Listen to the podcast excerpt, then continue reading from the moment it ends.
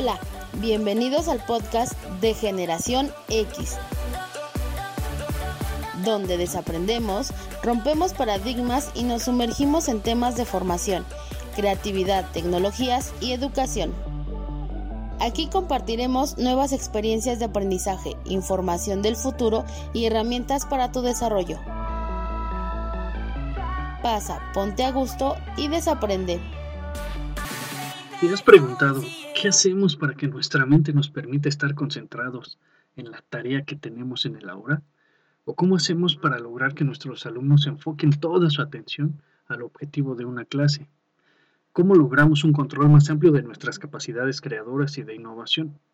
Pues el día de hoy te doy la bienvenida, como siempre, al tercer episodio de la serie Pensamiento Creativo y Docencia. Y antes de pasar a otra cosa, quiero hacer una breve reseña de una persona que aplica un modelo personal donde combina la neurociencia, el crecimiento personal, eh, la espiritualidad moderna y otros principios eh, científicos y espirituales de vanguardia para cambiar la vida de, muchas personas y de muchos de sus estudiantes. Vishen Lakiani es un empresario galardonado, además es orador y fundador de la empresa Mind Valley, eh, la empresa es un movimiento educativo global con millones de estudiantes en todo el mundo y está decidido él a interrumpir y evolucionar todos los aspectos de la experiencia humana, incluida la salud, la espiritualidad, la ciudadanía, el amor, la longevidad, la paternidad y la vida misma, entre algunos más. ¿Y por qué te cuento esto? Porque entre sus herramientas está el entrenamiento de la mente para alcanzar niveles extraordinarios de creatividad, innovación, conocimiento, felicidad, etcétera, etcétera. ¿Cómo es que lo hace Vision? Haciendo uso de la meditación, de mindfulness y de visualizaciones guiadas.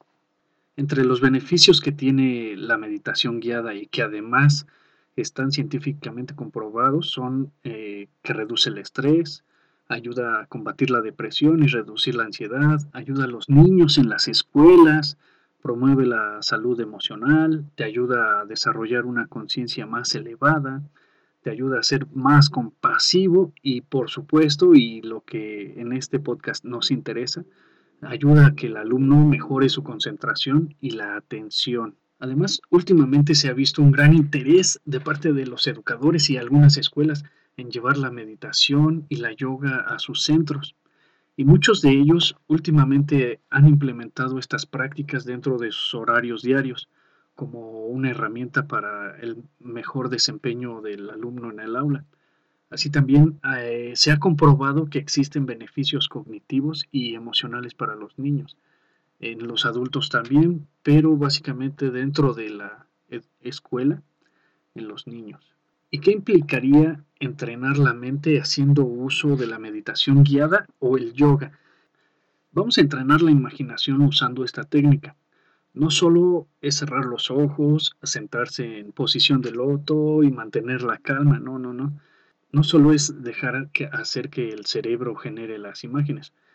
Esto implica un poco más, implica el empleo y el uso de todos los sentidos para crear y recrear una experiencia en la mente que nos lleve a un lugar desconocido o que nos lleve a ese lugar real y fantástico y, mágico que nos haga sentir emociones y que estimule nuestra creatividad. Bajo este sentido, ¿qué ejercicios de liberación nos permiten despertar la imaginación en la escuela si no tenemos las sesiones de yoga o la meditación? ¿Y cómo adoptamos estas visualizaciones guiadas en nuestras clases? Es un poco difícil hacer que los docentes se involucren en, estas dinámicas y hagan sesiones de yoga. Eh, va a ser muy difícil para las escuelas poder adaptarse. Sin embargo, existen ejercicios sencillos que podemos realizar en casa y adaptar en el aula eh, de la siguiente forma. Si tienes niños pequeños o conoces a alguien que tiene niños pequeños, antes de dormir hay que contar un cuento. Esto se va a hacer en conjunto con el niño. Hay que decirle que nos va a ayudar. Puedes iniciar de la siguiente manera y con el clásico había una vez. También tienes que relacionar a los personajes principales con los integrantes de tu familia para que sea significativo el cuento para el niño o los niños que estén dentro de la, de la familia. Después de unas breves palabras y después de un, pequeño momento de haber iniciado, haz que esta persona le ponga el nombre a las cosas. Eh, para este ejemplo, aquí tengo a, un pequeño niño que se llama Itzae y él me va a apoyar con, con este ejercicio, con este ejemplo. Había una vez dos hermanos que se llamaban Alice y Itzae. Ellos vivían en un lago con mami papi. Y tenían una mascota que era muy, muy traviesa, pero también muy cariñosa. Eso es todo. Este es el tipo de ejercicio con el que podemos empezar en las noches para empezar a generar esa creatividad con el niño. Con el paso del tiempo tendrás que hacer más complejo el ejercicio. Ejemplo, había una vez en un bosque unos monos que eran muy traviesos y comían bananas. Ahí existían dos pequeñas personas que hacían muchas cosas y sobre todo cuidaban a esos monitos. Por las noches había un pequeño insecto. Una hormiga. Ellas recolectan comida, eh, pero hacen un hormiguero para recolectar comida las, y se forman entre filas. Y de repente, una persona que caminaba por ahí escuchó un sonido. ¿Qué sonido es ese? El sonido que era era un dragón que escupía fuego. Y de repente salió un caballero con su espada. ¿El caballero? El caballero era Itzae. Él iba a matar el dragón porque era muy malo. Y tenía una espada y un escudo y colorín colorado. Este cuento se ha acabado. Gracias, Itzae. Al hacer que él integre en el cuento nombres, cosas o situaciones, provocamos que se concentre e imagine muchas cosas, llevándolo a un nivel de imaginación y creatividad superior a como había empezado. Claro, para que esto funcione tendrás que hacerlo por bastantes días hasta hacerlo un hábito y bueno, vas a decir, esto no es una sesión de yoga, ni una meditación, ni mucho menos, pero de esta manera podemos empezar con la meditación guiada sin aburrir a un niño. En cuanto a estudiantes de niveles superiores a bachillerato, podemos aplicar este tipo de visualizaciones en la escritura, de modo que desarrollen su imaginación y plasmen sus ideas en un, en un escrito. Yo siempre procuro antes de empezar con la actividad, que se pongan en un estado de relajación, respirar profundo y beber agua unos 15 minutos antes para oxigenar su cerebro.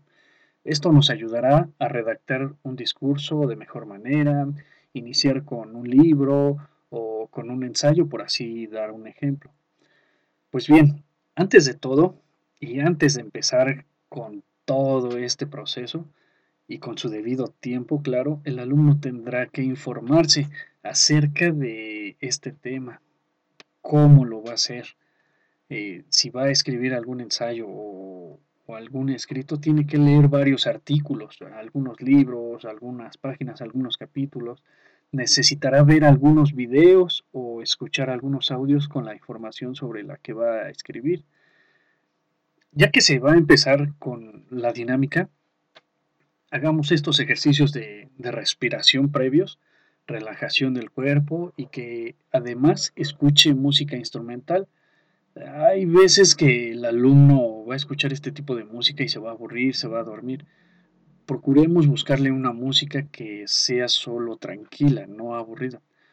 Eh, funciona la música de, algunas este, páginas que se dedican a este tipo de, de relajación. En mi caso yo escucho música zen y tú puedes encontrar mucho material en YouTube. Después de la sesión, después de la sesión de no más de 15 minutos, tendrá que ponerse a escribir lo que estaba pensando. Mm, debes dejar hacer que él se guíe por la intuición y su inconsciente, con la finalidad de aprovechar y potencializar su imaginación. Tendrá él que escribir de forma automática, así como salga de su mente, eh, no importa si en este momento no se acuerda de las ideas, si no existe relación o coherencia, este, lo importante es que él puede expulsar todo, todo ese material que trae en su cabeza, todas esas ideas, todos esos pensamientos que están ahí y luego, eh, después de terminar, corregir lo que ya está escrito le va a ayudar a él en gran parte a estimular la redacción y la imaginación. Y bueno, si pensabas que hacer yoga o meditación era cosa de inscribirse a un centro de, estos de yoga, no es así. Si pensabas que necesitas a un maestro Zen para lograr que los alumnos se concentren, también no es así. Pero sí necesitas las bases para poder entrenar tu mente. Por eso yo te invito a que sigas capacitándote, sigas actualizándote en la meditación, porque nos ayuda en gran manera a desarrollar un pensamiento más consciente. Entrena tu mente, no lo olvides. Nos vemos en la próxima. Hasta luego.